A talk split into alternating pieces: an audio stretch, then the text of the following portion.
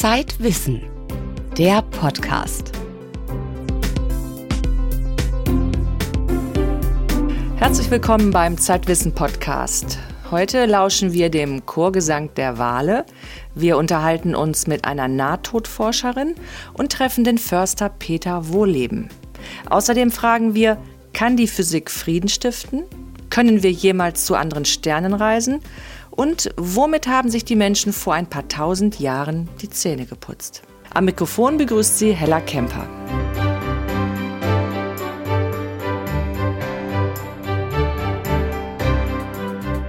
Wale, Robben, Delfine und andere Meerestiere verständigen sich unter Wasser mit Hilfe von Schall.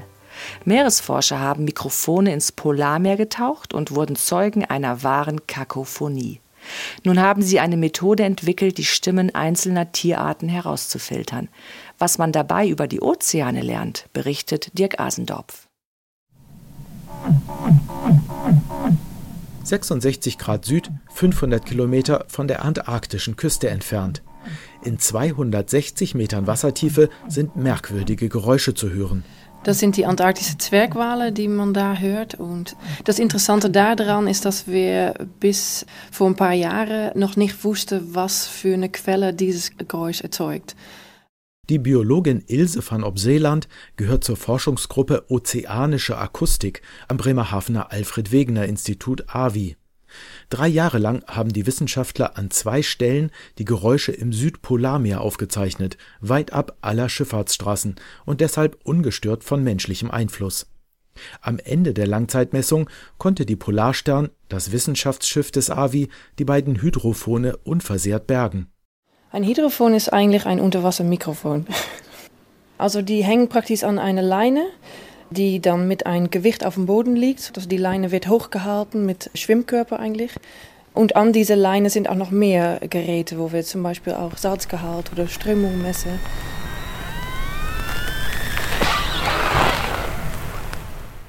Fünfmal täglich waren die beiden Mikrofone für fünf Minuten in Betrieb.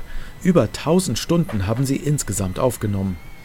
Was unsere Studie jetzt auszeichnet, ist, dass es über so ein langes Zeitraum eigentlich die, die Klanglandschaft aufgezeichnet hat.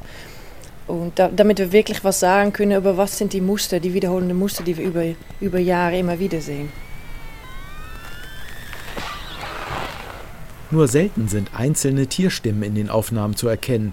Meist verstecken sie sich in einem Klangteppich, in den sich die Geräusche von Eisschollen mischen, die aneinander reiben. Der Ingenieur Sebastian Menze hat die Aufnahmen mit einer speziellen Software analysiert. Da sieht man in den Daten ganz schön, dass einfach dieses Signal vom Wachsen und Schrumpfen der antarktischen Meereisdecke unheimlich gut in dieser Geräuschkulisse eigentlich sich wiederfindet, dass es halt ein ganz dominantes Signal ist. Ja, wenn es offener Ozean ist und der Wind da auch nicht durchbläst, dann bauen sich halt wirklich verhältnismäßig hohe und große Wellen auf und das sorgt dann dementsprechend für eine ganz laute Schallumgebung unter Wasser. Wohingegen das, wenn es zufriert, gibt es halt einfach keine Wellen mehr, die Oberfläche bewegt sich kaum und es wird deutlich leiser. Und je dicker das Eis wird, interessanterweise, desto leiser wird es auch. Weil halt auch raueres Eis den Schall äh, besser absorbiert. Wind und Wellen sorgen für den akustischen Hintergrund. Im Vordergrund tauchen dann ab und zu die Rufe einzelner Tiere auf. Im Südpolarmeer sind das vor allem Robben und Wale.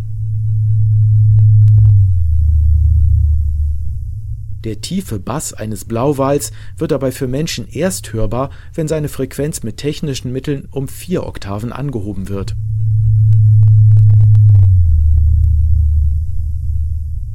Der Schall quasi, der von so einem Tier ausgestoßen wird, der wird an der Meeresoberfläche und am Meeresboden reflektiert. Und das ist quasi der Ozean, ist eigentlich wie eine gigantische Kathedrale. Das heißt, es gibt unheimlich viel Echo und Schall und der Schall pflanzt sich unheimlich weit fort. Und am Ende verschwimmt es dann halt zu diesem Chorus an Schallenergie zusammen mit allen anderen Tierlauten.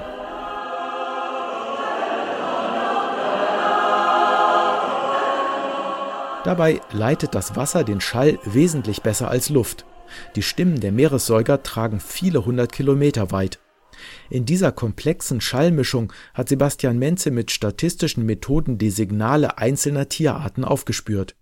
Sie geben Auskunft darüber, wann sich Robben und Wale im Umkreis der Mikrofone aufgehalten haben und manchmal sogar darüber, was sie dort machten. zum Beispiel ihrem Lieblingsfutter nachjagen, den kleinen antarktischen Garnelen, sogenanntem Krill.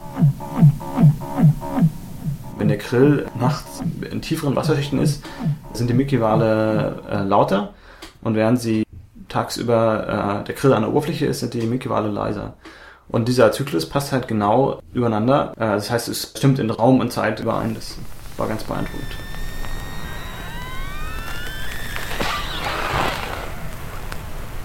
Die antarktischen Tonaufnahmen dokumentieren nicht nur eine unterseeische Geräuschkulisse ohne menschlichen Einfluss.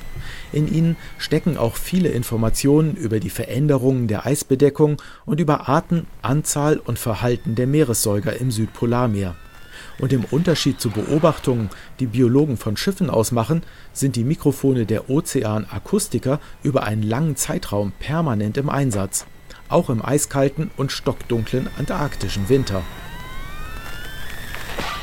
Dirk Asendorf über den Versuch, sich den Meeresbewohnern akustisch anzunähern.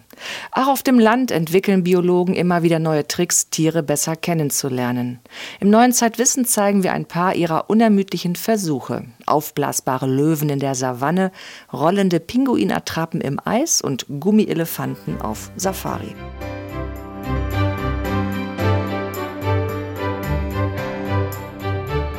Wenn Menschen nach einem Herzstillstand wiederbelebt werden, dann berichten einige von ihnen über Nahtoderfahrungen. Manche haben zum Beispiel ein helles Licht gesehen, andere berichten von außerkörperlichen Erfahrungen. Eine Nahtoderfahrung wird oft mit einem spirituellen Erlebnis gleichgesetzt. Einige sehen darin sogar einen Gottesbeweis. Kein Wunder, dass Naturwissenschaftler das ganz anders sehen. Max Rauner hat eine Nahtodforscherin getroffen. Vanessa Charland ist Neuropsychologin an der belgischen Universität Lüttich. Als Mitglied der Coma Science Group hat sie oft mit Patienten zu tun, die im Koma liegen und auch aus dem Koma erwachen. Außerdem erforscht Charland Bewusstseinszustände.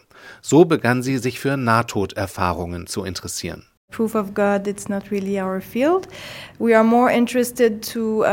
Gottesbeweise sind nicht wirklich unser Forschungsgebiet. Wir interessieren uns mehr dafür, diese veränderten Bewusstseinszustände systematisch zu verstehen und besser zu dokumentieren, was im Gehirn während so einer Erfahrung vor sich geht.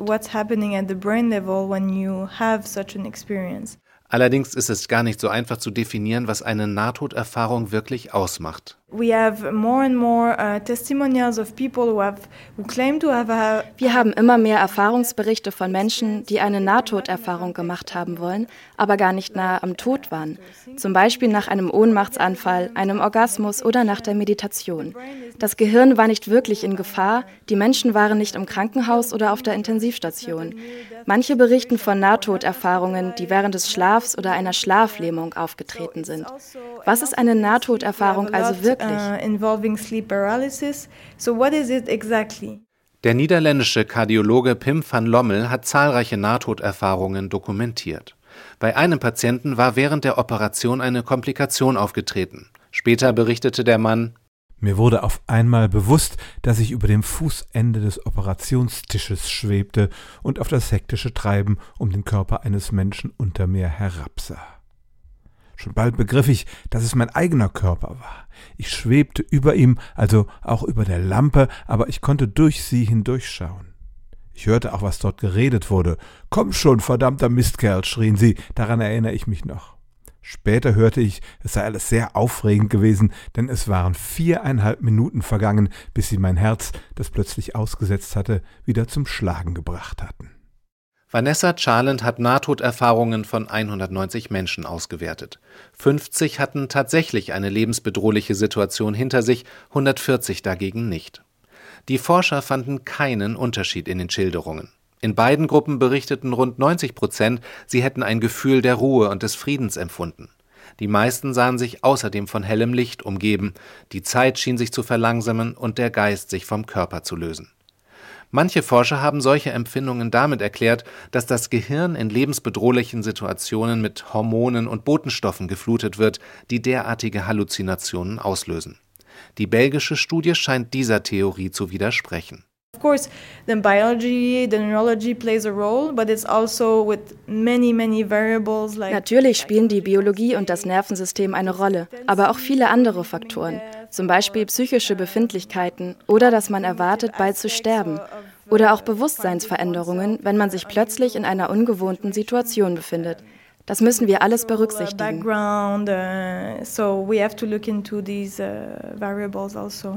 Möglicherweise ähneln ja Bewusstseinszustände, die man in Lebensgefahr hat, solchen, die man beim Sex oder beim Schlafen hat, spekuliert das Forscherteam von Vanessa Charland.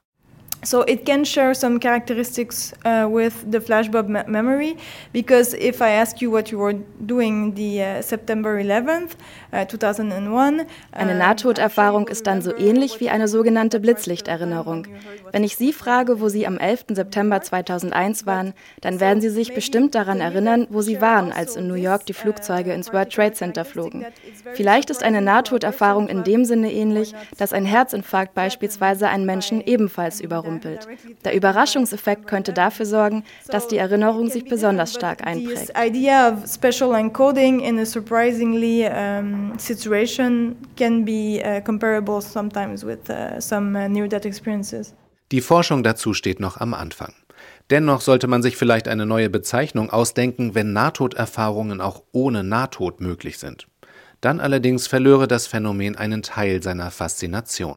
Nahtodforschung an der Universität Lüttich. Ein Bericht von Max Rauner. Wenn Sie den Wissenschaftlern eine Nahtoderfahrung schildern wollen, nehmen Sie Kontakt auf über die E-Mail-Adresse koma mit c at chu.ulg.ac.be.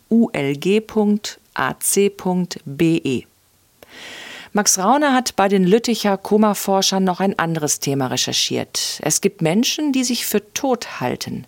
Sie leiden am sogenannten Cotard-Syndrom. Philosophen und Hirnforscher sind davon fasziniert, weil diese Krankheit uns etwas über das Selbstbewusstsein verrät. Die Reportage lesen Sie in der aktuellen Ausgabe von Zeitwissen.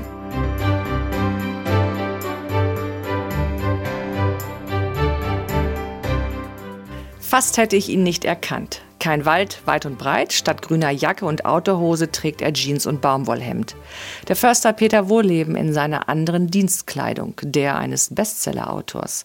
Gerade ist er auf Lesereise mit seinem Buch Das Seelenleben der Tiere. Auch Tiere und Pflanzen hätten Gefühle, behauptet er darin. Wenn wir ihn beim Wort nehmen, dürften wir nur noch Steine essen, oder Herr Wohleben?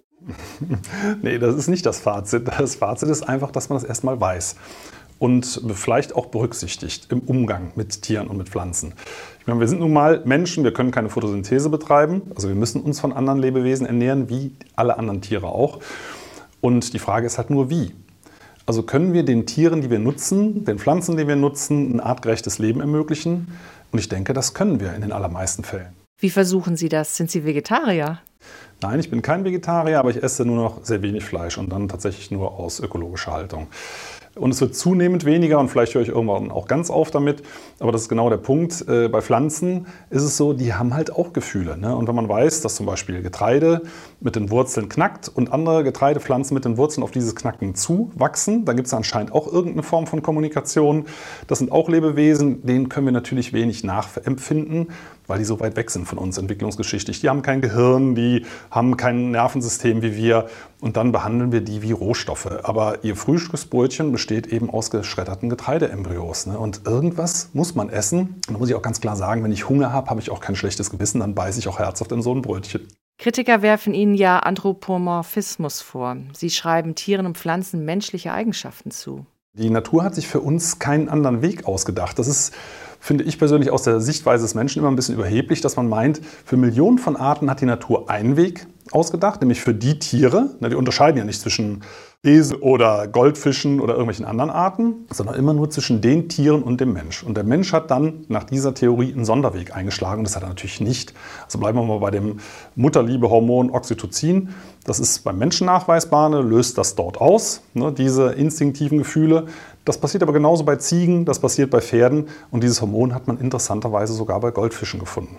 Denken Sie beim Essen manchmal darüber nach, dass beispielsweise der Salat für Sie sterben musste? Nee, das mache ich nicht. Das ist übrigens ein vielleicht sogar typisch deutscher Ansatz, dass man immer in dem Augenblick, wo wir über Umwelt nachdenken, mit einem schlechten Gewissen kommen. Und das muss man doch nicht haben. Also wir als Art haben auch Rechte und es ist völlig in Ordnung, die auch zu nutzen.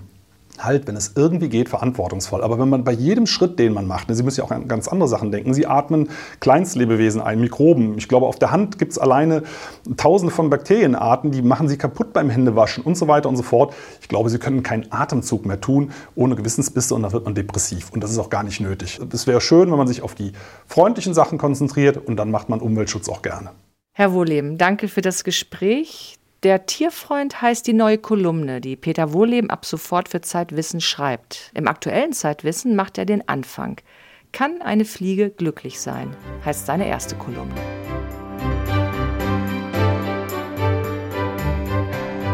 Astronomen suchen im Weltall nach einer zweiten Erde, also einem Exoplaneten mit Wasser und Sauerstoff.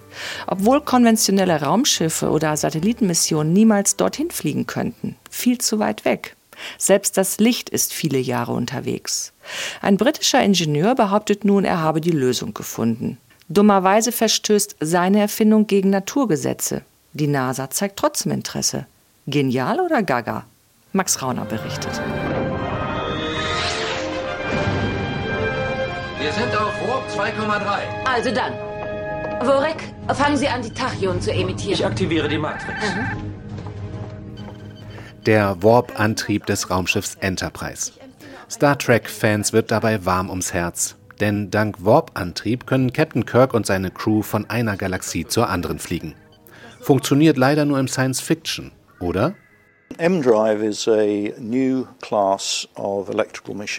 M-Drive ist eine neue Art elektrischer Maschine. Er konvertiert elektrische Energie direkt in Schubkraft, aber er braucht dafür keine Masse, die er nach hinten ausstößt. Er ist also wie ein Raketenantrieb ohne den Abgasstrahl.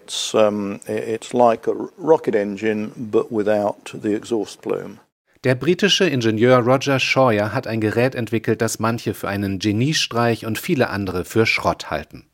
Der M-Drive soll Raumschiffe und Satelliten auf nie dagewesene Geschwindigkeiten beschleunigen. Der Prototyp ähnelt einem Hut aus Kupfer. Es ist ein kegelförmiger Hohlkörper, in den man Mikrowellen einspeist. Und weil die Oberseite des Metallhuts eine kleinere Fläche hat als die untere, behauptet der Erfinder, würden die Mikrowellen den Hut von innen beschleunigen. Im Kern ist es ein Mikrowellenresonator. Und die spezielle Geometrie dieses Hohlraums sorgt dafür, dass der Impuls der elektromagnetischen Mikrowelle auf den Behälter selbst übertragen wird. So wird elektrische in kinetische Energie umgewandelt. Sollte das wirklich funktionieren, wäre das eine Sensation. Denn Raumschiff- und Satellitenantriebe sind eigentlich darauf angewiesen, dass nach hinten etwas rausfliegt, damit das Gefährt nach vorne beschleunigt. Das Rückstoßprinzip. Und wenn der Treibstoff alle ist, dann fliegt die Rakete nur noch mit konstanter Geschwindigkeit durchs Weltall. Der M-Drive dagegen soll mit Hilfe von Solarzellen immer mehr elektrische Energie von der Sonne gewinnen und in Vortrieb umwandeln, also immer schneller werden. Es gibt da nur ein Problem, sagt der Astrophysiker Geraint Lewis von der Universität Sydney. Die Naturgesetze der Physik sagen, dass wir in diesem Fall keinen Vortrieb bekommen sollten. Alle Kräfte in diesem Ding sind immer noch da drin. Die einzige Möglichkeit, eine Nettokraft nach vorne zu erzeugen, ist, etwas nach hinten rauszuwerfen, und der M-Drive tut das nicht. Es ist ein bisschen so, als würde man in einem Auto sitzen und mit der Hand gegen die Windschutzscheibe drücken. Da rollt gar nichts. Man könnte Scheuers Idee also in die Schublade gut gemeinter Ingenieursfantasien legen, hätten nicht Raumfahrtingenieure in den USA und in Deutschland versucht, den wundersamen Antrieb im Labor zu testen und beobachtet, dass vielleicht doch Kräfte von dem Gerät ausgehen. Einer dieser Forscher ist Martin Theimer, der Leiter des Instituts für Luft- und Raumfahrttechnik an der Universität Dresden. Das Experiment sah so aus, dass wir eben sowas aufgebaut haben, ähm, auch in Zusammenarbeit mit dem Erfinder, mit dem Roger Scheuer. Äh, und äh, er hat uns gesagt, wenn wir das genauso bauen, müssten wir was sehen. Das haben wir gemacht und ähm, wir haben auch tatsächlich etwas gesehen. Allerdings ist es mir nicht gelungen, eine, eine gute Nullmessung dazu zu machen. Das heißt, ich habe die Richtung gewechselt des Antriebs, um zu sehen, ob eben auch die Schubkraft entsprechend wechselt. Vor und zurück das hat auch so geklappt, da ist auch die Schubkraft dann in eine andere Richtung gegangen. Aber wenn ich es aufgestellt habe, habe ich mir gedacht, jetzt dürfte nichts passieren, weil ich eine horizontale Schubmesswaage hatte, habe aber trotzdem was gesehen. Martin Theimer hat also nicht nur eine Kraft gemessen, die laut Newton und Einstein gar nicht vorhanden sein dürfte, sondern auch noch eine Kraft, die nicht mal der Erfinder vorhersagt. Es könnte eine ganz einfache Erklärung geben, sagt Astrophysiker Lewis. Wenn man sich in der Physik aufmacht, einen sehr kleinen Effekt zu messen, dann hängt das Ergebnis stark davon ab, wie man das Experiment aufgebaut hat. Ein Detail in deinem Versuchsaufbau könnte eine unvorhergesehene Wirkung haben. Vor ein paar Jahren wurde berichtet, Neutrinos wären schneller als Licht. Am Ende stellte sich heraus, dass es ein Fehler im Experiment war. Tatsächlich gibt es in dem Antrieb von Scheuer viele mögliche Fehlerquellen. Zum Beispiel erhitzt sich das Metallgehäuse, wenn man die Mikrowellen einspeist. Die Wärme könnte das Messergebnis verfälschen. Es sei reine Zeitverschwendung, sich überhaupt mit dem M-Drive zu beschäftigen, sagen Kritiker. Zumal es nicht mal eine Theorie gibt, wie der mysteriöse Schub zustande kommen soll. Martin Theimer lässt sich von dieser Kritik nicht bremsen. Ich bin dafür, dass man sich alles grundsätzlich mal anschauen muss, weil vielleicht haben wir irgendetwas übersehen bisher. Wenn man wirklich jeden Messfehler dabei eliminiert hat, man hat etwas gefunden, was uns wirklich weiterbringt in der Raumfahrt, ja super, Jackpot. Es geht um eine Grundsatzfrage. Wie viel Zeit und öffentliche Gelder sollte ein Wissenschaftler dafür aufbringen, abwegige Theorien und Erfindungen zu testen? Und wo ist die Grenze zwischen guter Wissenschaft und Ingenieursesoterik? Geraint Lewis verteidigt die M-Drive-Forscher. Ich habe nichts dagegen, wenn Forscher diese Art von Experimenten machen, solange sie sich an die Regeln der Wissenschaft halten. Um öffentliches Geld zu bekommen, muss man Gutachter überzeugen und dafür braucht man etwas Evidenz oder vorläufige Ergebnisse. Man kann nicht einfach sagen, ich werde Einhörner dazu bringen, mein Raumschiff zu ziehen. Man muss ein überzeugendes Argument haben und das kriegen viele Pseudowissenschaftler nicht hin. Die M-Drive-Leute halten sich an die Spielregeln. Man muss am Ende aber auch bereit sein, in den sauren Apfel zu beißen und zu sagen, wenn ich alle Fehler berücksichtigt habe und keine Kraft zu messen ist, der M-Drive funktioniert nicht.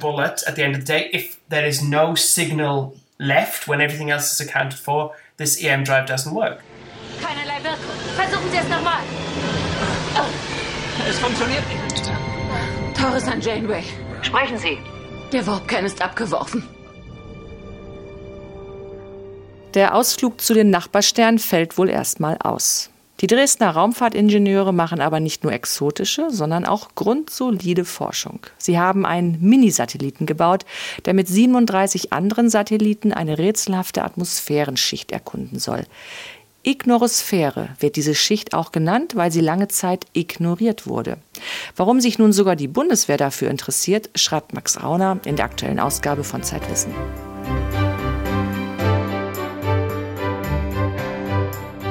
Mundgeruch, Zahnwurzelentzündung, Karies wollen wir nicht. Darum putzen wir Zähne. Doch für eine gute Mundpflege musste der Mensch über Jahrtausende kreativ sein. Dann erst kamen die Plastikzahnbürste und die fluoridierte Zahnpasta auf den Markt. Die erstaunliche Geschichte der Mundpflege zeigt ein Museum im sächsischen Burgenland. Jakob Simmank hat es besucht. In deutschen Zahnarztpraxen ging es in den 60er Jahren noch rustikaler zu. Die Turbinenbohrmaschinen wurden mit einem Druckluftkompressor betrieben. Diese Bohrmaschine steht im Dentalhygienischen Museum Chadras, einem Dorf zwischen Leipzig und Dresden. Der Zahntechniker Andreas Hesler sammelt hier seit 25 Jahren Fundstücke aus der Geschichte der Zahnmedizin. Historische Zahnbürsten, Zahnarztstühle, Gemälde und eben Bohrmaschinen. Mittlerweile sind eine halbe Million Exponate zusammengekommen. Andreas Hesler steht vor einer vollgestopften Vitrine und erklärt, wie es mit der Mundhygiene losging. Man muss sich das so vorstellen, jetzt saßen da die Menschen am Strand, haben sich einen Fisch gegrillt, da hatte sich jemand was zwischen die Zähne eingefädelt. Was hat man genommen? Eine Fischgräte, ja, die man ganz wunderbar als Zahnstocher nehmen konnte. In Ozeanien, wo man sich dann die Vogelspinne doch geröstet hat, da hat man vorne das Kampfwerkzeug mit den zwei Stacheln genommen und konnte sich dann wunderbar die Zähne reinigen, ehe es dann zum ersten Massenprodukt gekommen ist, zum ersten Wegwerfartikel, nämlich der Holzzahnstocher. Das war 1896 in USA zum Patent angemeldet. Seit dem Altertum kennt man auch Mieswak, das Kauholz vom sogenannten Zahnbürstenbaum. Man kaut so lange auf einem Ast herum, bis das Holz ausfranst. Dann reibt man sich damit über die Zähne und spuckt die Splitter aus. Das Holz enthält Fluorid, das gegen Karies schützt, so wie heute jede Zahnpasta. Die Zahnbürste, wie wir sie heute kennen, gibt es seit dem 15. Jahrhundert. In China wurden dafür Schweineborsten in einen Knochengriff gespannt. Die Plastikzahnbürste kam erst in den 40er Jahren auf den Markt, nachdem man das Nylon erfunden hatte. Dann haben wir natürlich wunderbare Zahnbürsten mit schönen Silbergriffen. Wir haben Wechselkopfzahnbürsten. Wir haben als Bambusholz geschnitzte Zahnbürsten in Bein. Wir haben mit richtig großen Holzgriff, sieht aus wie ein Zeppelin, Luftschiff, ja, der Griff. Und äh, dann ist im Prinzip vorne die Zahnbürste dran. Hier haben wir dann mal eine Reisezahnbürste aus Celluloid, wird aus den 1920er Jahren sein und sieht aus wie eine kleine Flaschenbürste. So gedreht sind die Borsten. Neben Zahnbürsten und Zahnstochern zeigt das Dentalhistorische Museum auch viele technische Geräte. Und in einer Ecke ist sogar ein Sprechzimmer nachgebaut, das schon im Kino zu sehen war. Hier hat Helge Schneider eine Szene als Kommissar 00 Schneider gedreht. Auch für die Neuverfilmung der Buddenbrooks hat Andreas Häsler Requisiten geliefert. Nur die Turbinenbohrmaschine, die wollte bis jetzt noch niemand ausleihen.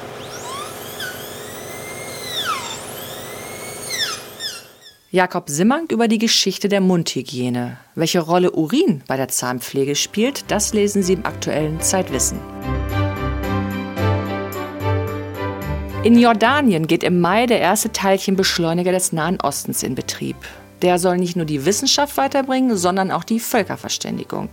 Sesame heißt die Anlage und dort sollen Israelis, Palästinenser, Ägypter, Türken, Zyprioten und andere gemeinsam forschen.